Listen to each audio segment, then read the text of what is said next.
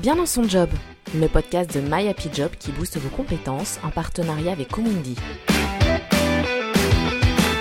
Bonjour à toutes et à tous, je suis ravie de vous accueillir dans notre nouveau podcast. Pour ce premier épisode, nous allons nous intéresser à la gestion du stress, un sujet qui nous touche tous toute l'année et peut-être encore un peu plus pendant cette période de confinement et d'incertitude.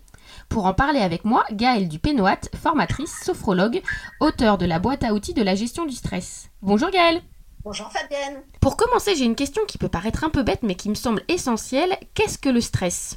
Alors, le stress, c'est une réaction physiologique et psychique tout à fait normale. C'est une réponse de notre organisme à une agression ou à un danger réel ou perçu. C'est donc un mécanisme d'adaptation.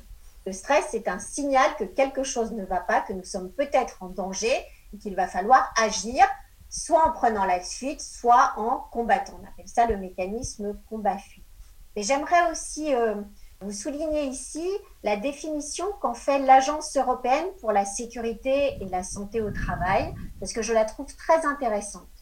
Pour elle, un état de stress survient quand il y a un déséquilibre entre la perception qu'une personne a des contraintes que lui impose son environnement, donc par exemple son travail, et la perception qu'elle a de ses propres ressources pour y faire face. Donc le stress est beaucoup question de perception. Est-ce que je peux faire face à ma charge de travail? Est-ce que je peux faire face à une nouvelle activité? Oui et non. Si la réponse est oui, je vais facilement gérer mon stress. Si la réponse est non, il y a des chances pour que ce soit plus compliqué. Quels sont les principaux signaux qui doivent nous alerter, que ce soit au point de vue corporel ou euh, psychique, psychologique? Alors, le stress se manifeste naturellement en premier lieu au plan physiologique, puisque c'est une réponse qui est d'abord musculaire. Il s'agit de pouvoir s'enfuir ou attaquer. Donc, on va ressentir d'abord le stress au plan physiologique. On peut avoir des palpitations, de la transpiration, des tensions qui vont se manifester. Après, plus largement, et notamment quand le stress devient chronique, vous allez avoir des aigreurs d'estomac, des difficultés avec le sommeil, des maux de tête, etc., etc. Mais le stress se retrouve aussi au plan comportemental. Je vais par exemple boire plus, manger plus, faire des achats compulsifs, être plus agressif avec les autres ou au contraire me replier, m'isoler. Et il peut aussi avoir, et il a souvent, des répercussions sur nos propres émotions. on va être plus à fleur de peau, etc., etc.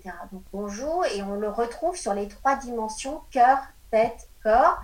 Il est important pour chacun d'identifier quels sont ses propres facteurs euh, de stress, ses propres signaux de stress, parce que très souvent, on a ces petits signaux faibles comme ça, dont on n'a pas forcément conscience au début.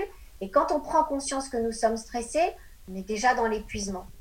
Et justement, est-ce que le stress est toujours négatif ou est-ce que euh, parfois le stress peut aussi avoir du bon? Alors, bien évidemment, le stress est d'ailleurs tout sauf négatif puisque sa fonction première est de nous protéger et de nous aider à agir. Là où il devient négatif, c'est quand il devient chronique, quand il s'est installé, parce que là, ça va fatiguer notre organisme. Et puis, lorsque, au lieu de nous pousser à l'action, de nous aider à nous dépasser, il en devient inhibiteur. Vous voyez, où on est plus, là où on agit, on va être plus dans les émotions, et donc ça va venir euh, compliquer les choses.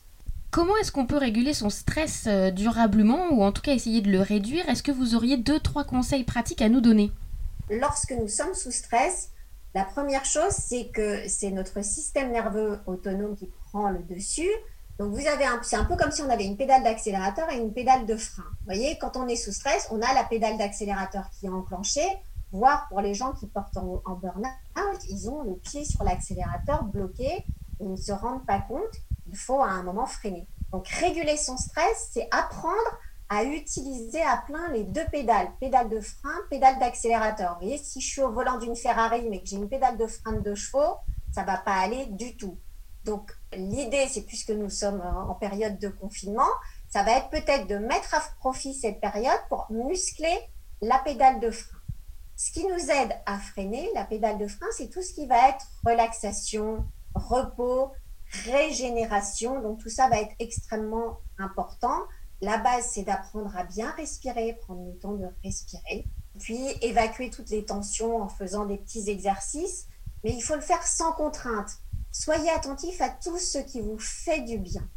La base étant cette respiration qui est vraiment la porte d'entrée pour réguler le stress durablement concrètement, on teste, voir si ça nous plaît, si ça nous fait du bien, par exemple des exercices de cohérence cardiaque ou de la méditation, de la sophrologie, mais on se met pas des injonctions en plus à se dire qu'il faut se lever à 5 heures du matin pour euh, faire son rituel euh, euh, comme on le voit souvent sur les réseaux sociaux.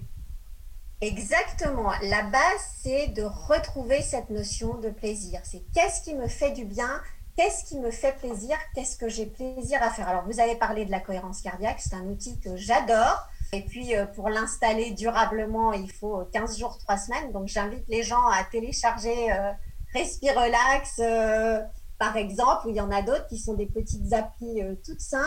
La cohérence cardiaque étant un rythme respiratoire très spécifique. L'idée, c'est d'aller respirer calmement et faire 6 respirations par minute. Alors, idéalement, on le fait 5 minutes, 3 fois par jour. Et là, on est bon pour réguler en permanence et vous allez voir que ça fait un bien fou tout de suite. Au-delà des techniques de relaxation que vous venez d'évoquer, est-ce que par exemple faire preuve d'optimisme permet de réduire son stress? Ah bah c'est essentiel, essentiel. À partir du moment où vous voyez les choses de manière plus optimiste, ça permet de réduire les peurs.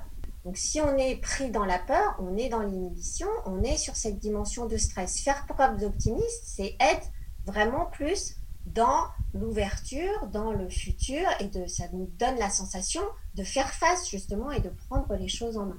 Est-ce que vous auriez une idée de rituel, par exemple, bah, pour essayer de voir les choses du bon côté en ce moment? La base de tout ça, c'est de revenir dans l'instant présent. Donc c'est là où on revient tout ce qui est euh, technique de méditation de pleine conscience, etc. Pourquoi est-ce que ça nous parle aujourd'hui? C'est parce que ça nous aide à revenir dans l'instant présent, ce que l'on apprend également en sophrologie. Je m'occupe de moi ici et maintenant.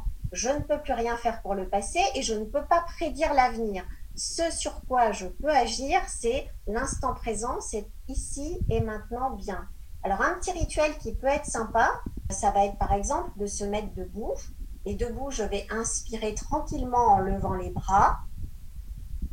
Et puis je vais souffler et quand je souffle, je relâche complètement. Et je vais recommencer plusieurs fois et lorsque j'ouvre les bras, quand j'inspire, je vais chercher de la joie, je vais chercher de la sérénité. Et lorsque je souffle, j'évacue le stress, j'évacue les peurs. Alors dit comme ça, ça peut paraître curieux, mais très franchement, ça aide à évacuer les choses très rapidement. Voilà, j'inspire tout ce qui me fait du bien, de la légèreté, et je souffle, je relâche. On va évacuer toutes les tensions et puis on va mettre un sourire. Idéalement, au bout de 2-3 respirations, vous rajoutez un beau sourire sur votre visage et ça va fonctionner très bien et tout de suite. Comment est-ce qu'on peut gérer le stress induit par le changement et notamment par euh, l'incertitude liée à cette crise du, coronavirus? Le fait d'être stressé par le changement est tout à fait normal parce que ce qui va induire du stress en général, c'est justement tout ce qui est générateur d'incertitude pour nous. Donc le changement, par définition, c'est de l'incertitude. C'est pour ça que le fait de revenir dans l'instant présent, d'agir et de réfléchir à ce sur quoi on peut agir, ne pas être trop dans la rumination, vous voyez, de ce qui aurait dû, de ce que l'on perd, c'est extrêmement important. Lorsque l'on aborde la dimension du changement, nous utilisons souvent l'analogie avec la courbe du deuil. Donc le changement, c'est faire le deuil d'une situation passée pour aller de l'avant et pour se réinventer, pour voir les choses différemment. C'est ce que nous vivons tous en ce moment, peut-être avec des points d'interrogation. Il y a de fortes chances pour que, à l'issue de ce confinement, il y ait des choses que nous n'ayons plus envie ou que nous ne puissions plus faire comme on, l'avait fait avant. Donc l'idée, c'est je lâche le passé, mais c'est pas si simple parce qu'au départ, on est beaucoup dans les émotions. Donc, euh, accompagner le changement en termes de gestion du stress, c'est d'abord gérer les émotions. Vous voyez, gérer le chagrin, gérer la colère et puis réguler tout ça en se disant c'est ok, je régule tout ça et petit à petit on accepte la situation et là on devient euh, acteur, là on commence à créer des choses, à réinventer les choses comme, euh, comme nous le faisons tous en ce moment en réinventant notre emploi du temps.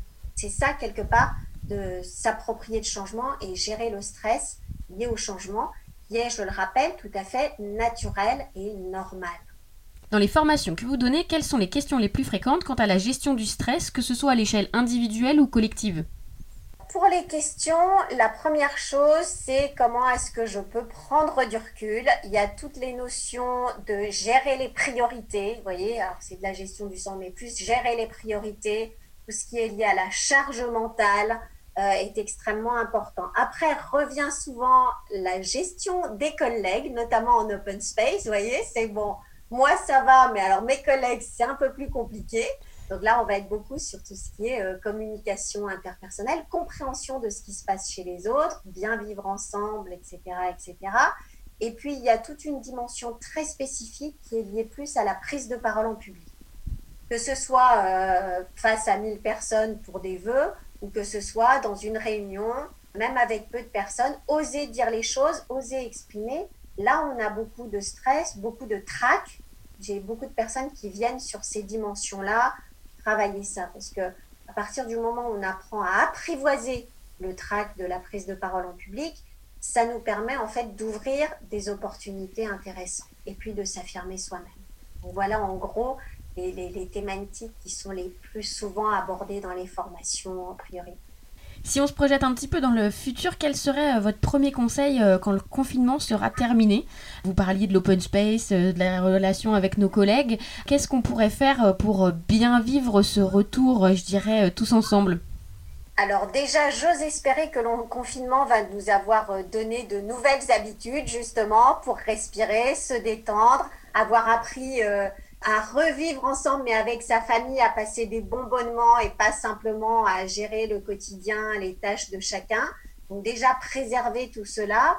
Je pense que le fait ces derniers temps de ne pas s'embrasser, ne pas se toucher, à peine pouvoir se dire bonjour, bah, quand on va revenir en open space avec les collègues, là, on sera content en fait, euh, voilà, de retrouver euh, toute cette dimension-là et, d'avoir pris conscience de l'importance du bien vivre ensemble, des relations interpersonnelles, et que le fait d'être bien avec les autres, d'être au contact des autres, d'échanger avec les autres participe fortement de notre bien-être. Euh, voilà, je pense que c'est extrêmement important.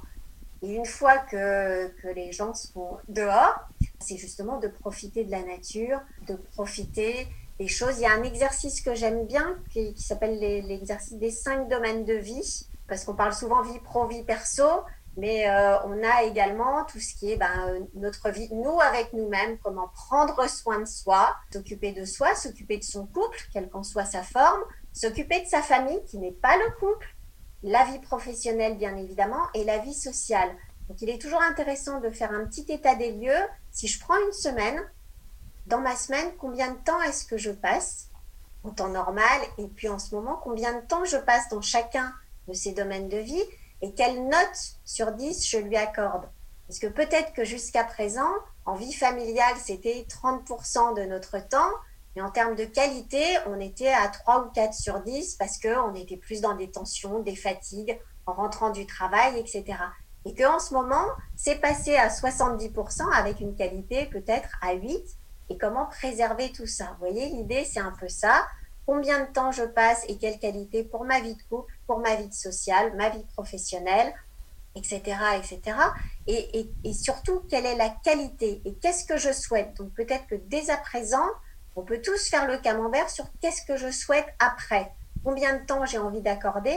Quelle note peut-être? Et sur quoi est-ce que je dois agir pour plus de bien-être? Et là, ça permet un rééquilibre et de mieux gérer à l'avenir le stress. Donc peut-être reprivilégier mes relations sociales, aller faire une activité à l'extérieur, que ce soit de la sculpture, du dessin, euh, une activité sportive.